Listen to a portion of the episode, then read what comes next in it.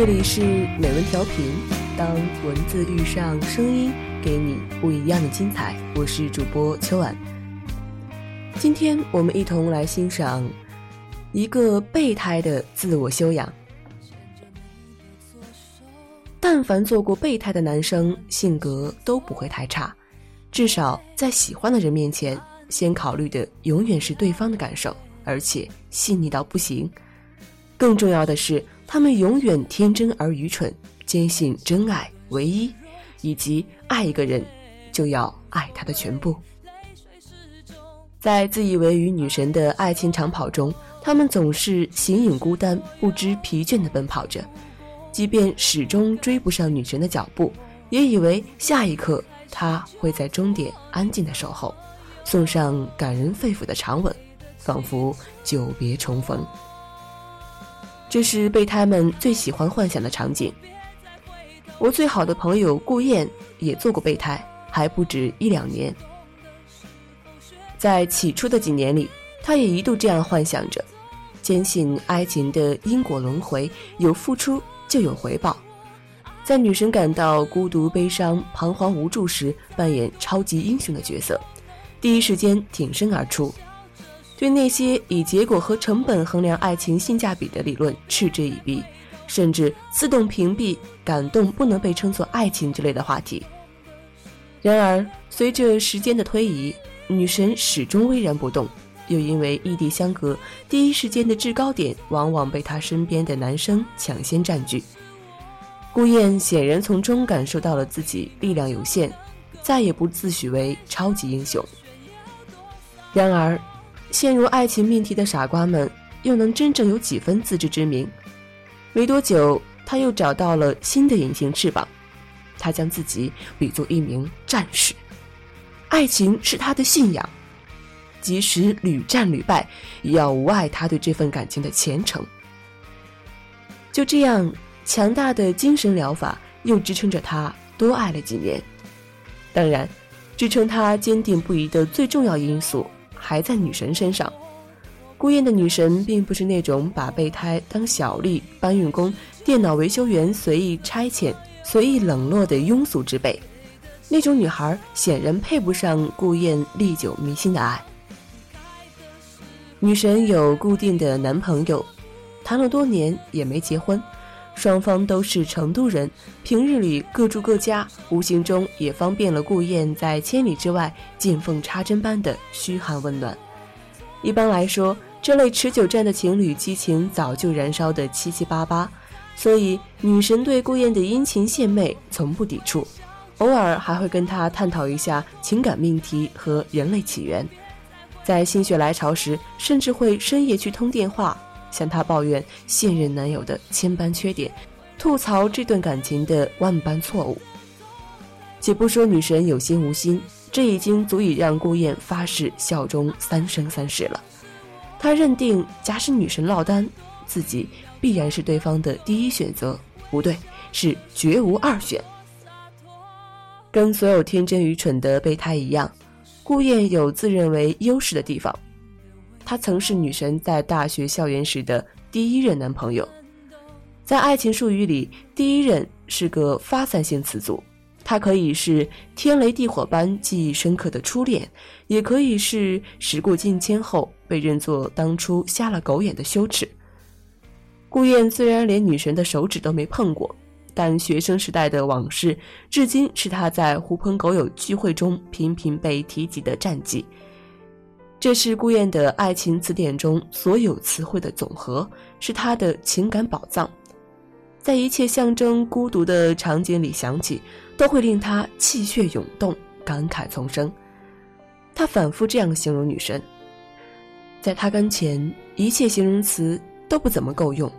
你们都知道，说好听的特容易，但当那些形容美好的词儿一股脑全部出现在脑海的时候，你就得僵了。走一步，开始想一百步之外要怎么跟他开口去诉说一件无关痛痒的小事儿。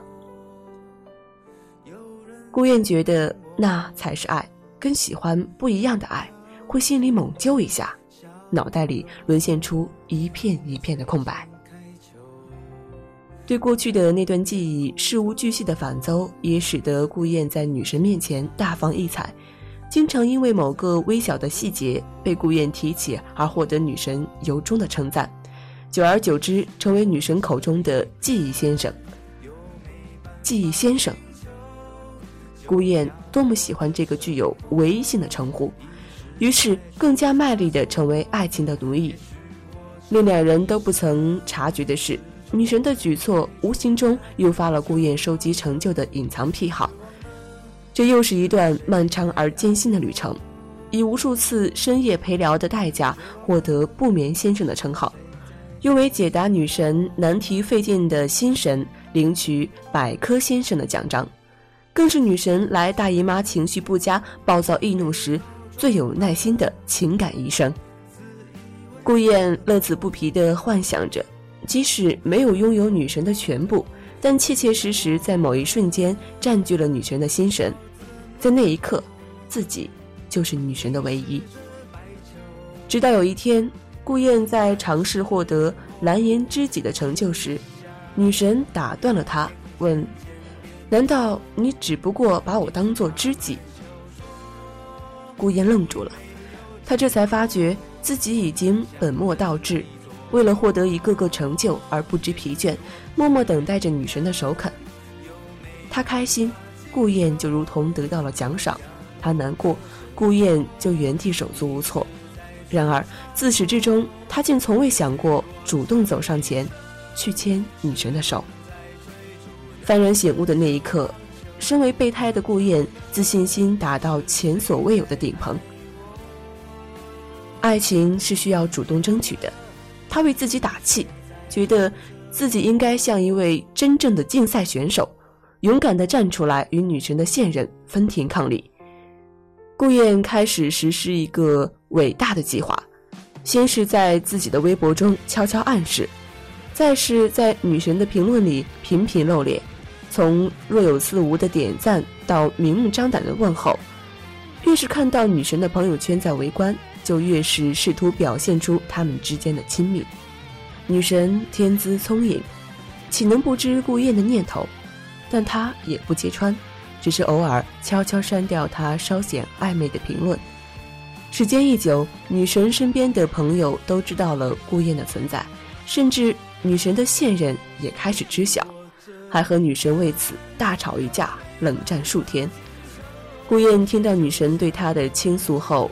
暗自窃喜，以为大功将成，只差最后一步。那一年五月，四川发生了地震，顾燕终于按捺不住，以关怀为由直飞成都。女神自有女神的风度，对她的到访毫不推诿，如约而至。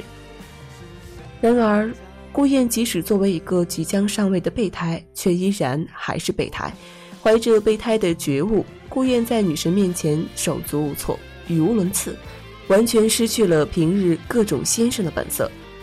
被女神一个不经意的眼神碰撞得四肢发麻，浑身乱颤。上菜的间隙，顾燕终于鼓起勇气问女神下一步如何打算。走一步看一步呗。女神的回答模棱两可。那你和他呢？顾燕追问。也许，可能，大概，到时候就分了。到时候是什么时候，没人知晓。顾言不甘心，继续试探着说：“那我换工作，来成都陪你。”啊，不，不用。女神的回答让顾燕顿时心如死灰。瞥到她沮丧的表情，女神又笑着补充道：“没准儿我会飞去北京陪你啊。”这就是女神，冰雪聪明，善解人意。每一句死话都暗藏活的玄机，顾燕的心又被注入了激素，迅速唤醒重生，忙说：“那我得准备准备。”飞回北京后，顾燕退掉原本与人合租的小单间，换成正规的一室一厅，独立厨卫，还精心挑选了壁纸和可爱的娃娃，将房间装扮得如同公主的闺房，任谁参观都会觉得丫就是个变态。布置完毕，顾燕开始三天两头暗示女神大驾光临。在此期间，她做了一个又一个甜美的唇梦，这光景持续的时间并不长，很快，女神在顾燕的数番邀约下，终于开始抵抗。一开始是轻微版本，呃，最近工作忙，去不了。后来是剧烈版本，我去不去与你何干？顾燕有点像一个锅上煎了一面的鱼，一边是纯美遐想，一边是唇焦舌敝。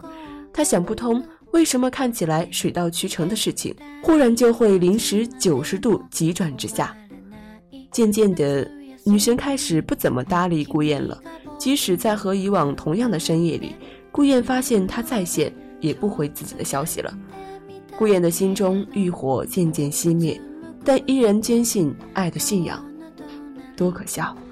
失意的她竟认为这是一次充满折磨的考验。顾燕开始养精蓄锐，为下一次久别重逢做着打算，像所有的备胎一样。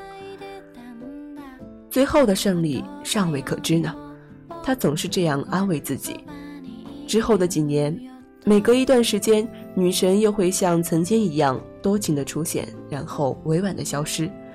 顾燕也默许了这种互不见面又一衣带水的关系，仿佛这就是真爱应有的素养。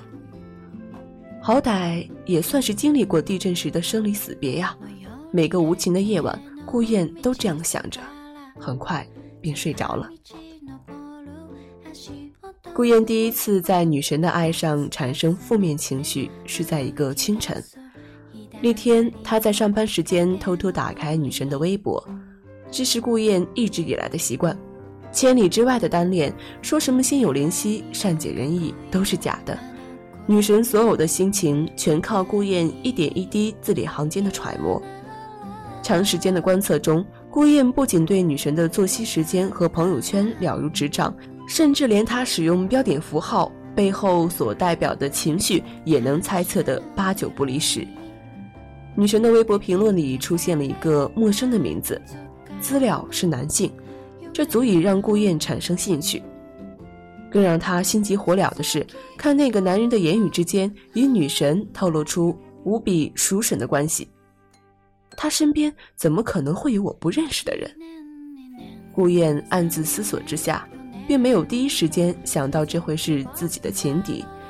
这么多年的备胎身份使然，令顾燕察觉不到任何的情感危机。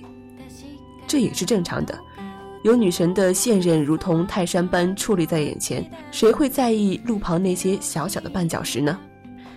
然而，这种安全感在顾燕点开那个男人的微博后荡然无存。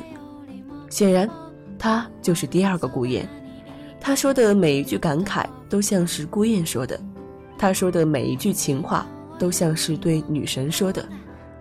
在这个微博上，顾燕仿佛看到了另一个平行世界中的自己。那个男人爱的不比他少，痴情程度不比他浅，甚至微博的注册时间。都比他早那么几个月。更加令顾燕愤怒的是，女神竟然在评论里轻易的回复了他。女神可是极少极少回复顾燕的评论的。顾燕心灰意冷的翻看着微博，想要打电话质问女神，却终于将手机扔在了一旁。就算是女神的现任，也没有令她如此刻般悲伤过。爱情是什么东西？狗屁！顾燕瘫倒在椅子上，自言自语着，就像一位静静等待死亡的孤独老人。然而，恋情的奇妙怎么能以常理解释？女神心意相通的来电，仅仅让顾燕踌躇了一秒，就立刻从座位上弹射了起来。他竟是能感应到我的难过的。顾燕惊喜万分的抚慰着自己。仿佛已然看到女神在远方对他露出担忧的神情。电话中，女神的声音依然轻柔而憔悴，虽然仍是千篇一律的对生活的抱怨，但这对于顾燕来说已是如同天籁。回想刚刚经历的那场天人交战，这就像是真正的久别重逢。话聊到一半，顾燕终于忍不住小心翼翼地提醒那个男人。他，只是一个同学，很烦。女神听闻后不慌不忙，还安慰他：“别瞎想了。”原来是这样，证实了女神的清白，顾燕又高兴了起来，甚至对自己之前的怀疑有些内疚，心想怎么能不信任女神呢？她可是他守护了超过十年的姑娘啊！我可能要出国，最近上不了微博了。女神接下来的话让顾燕猝不及防。出国？怎么那么突然？早就计划了，是去读书。我觉得自己该充充电了。不然以后在北京这样的大城市怎么混得下去？你说对不对？三言两语，女神又一次让顾衍心动。在他的心中，来北京已经被提上日程了吗？顾燕按捺不住心中的狂喜，连声应道：“嗯，增长见闻总是没错的，没错的。那你一定要好好的，等我回来。”女神说：“嗯，你也是。”再次抚慰了一番顾燕，女神挂掉了电话。那头顾燕还沉浸在女神那一句意味深长的祝福中，丝毫没有意识到那竟然是他们最后一次的交谈。那天之后，女神的微博果然不再更新了，评论区也再没有了往日的喧嚣，停留在那里的仿佛是一盏灯塔，等待着某一天主人恢宏的回航。又过了不久。顾燕发现这个微博已经清空了，所有内容和关注付之一炬，包括他。他不知道为什么，也无处询问。他并没有女神在国外的联系方式。一开始，他疯了般的搜索她的消息，甚至跑去询问那些他在微博上的朋友，但得到的回复永远是不知道。渐渐的，他终于消停了。也许他在外国上不了网，也许学业太繁重，也许是时差问题。顾燕一次次的为女神寻找着这样那样的借口，但无论哪一个，都无法让她得以稍许的慰藉。三个月，九个月，一年，顾燕始终没有等到他，仿佛女神连同那天的电话内容一起。驾着电波飞去了外太空。后来的后来的后来，顾燕终于看到女神的微博又更新了。那是一张她和现任共同参加一个朋友聚会的合影，蛋糕、香槟、彩带，场景里他们笑得无比开怀，仿佛从未有过嫌隙。微博下方的评论里充斥着友人们的祝福，陌生人的羡慕。融洽的像是一幅完美无缺的画。女神回国了，和他一起，在历经无数次久别重逢，做了多年的记忆先生和情感医生，连淘宝都成钻石买主之后，顾燕终于被一张普普通通的照片打回原形，对女神的全部情感瞬间灰飞烟灭。爱与恨就像列车夜行。过去会过去的。当天你与我怎样重视过谁和谁，在年月快线里都给压碎。最后，顾燕对我说：“我年轻的时候无比向往某篇小说里描写的情节，和三五好友在雪中小亭烤火饮酒、聊天作乐，所以每当下雪时，都会去寻找这样的地方。有时找到了。”但孤身一人，有时跟朋友只能将就在大排档，却依然吃得很开心。渐渐的，我开始明白，你永远做不到与理想百分百相似的模样。既然走不到画中，就把那一份执念轻轻放下，以欣赏的姿态目送。因为完整的人生需要完美和不完美同时存在。说完。他看着丝毫提不起兴趣的我，使劲抽了一口烟，仿佛用尽了一生的力气。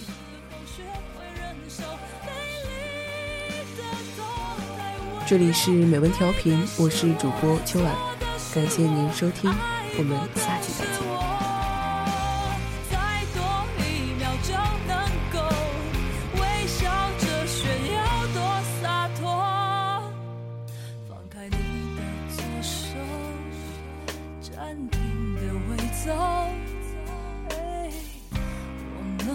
都。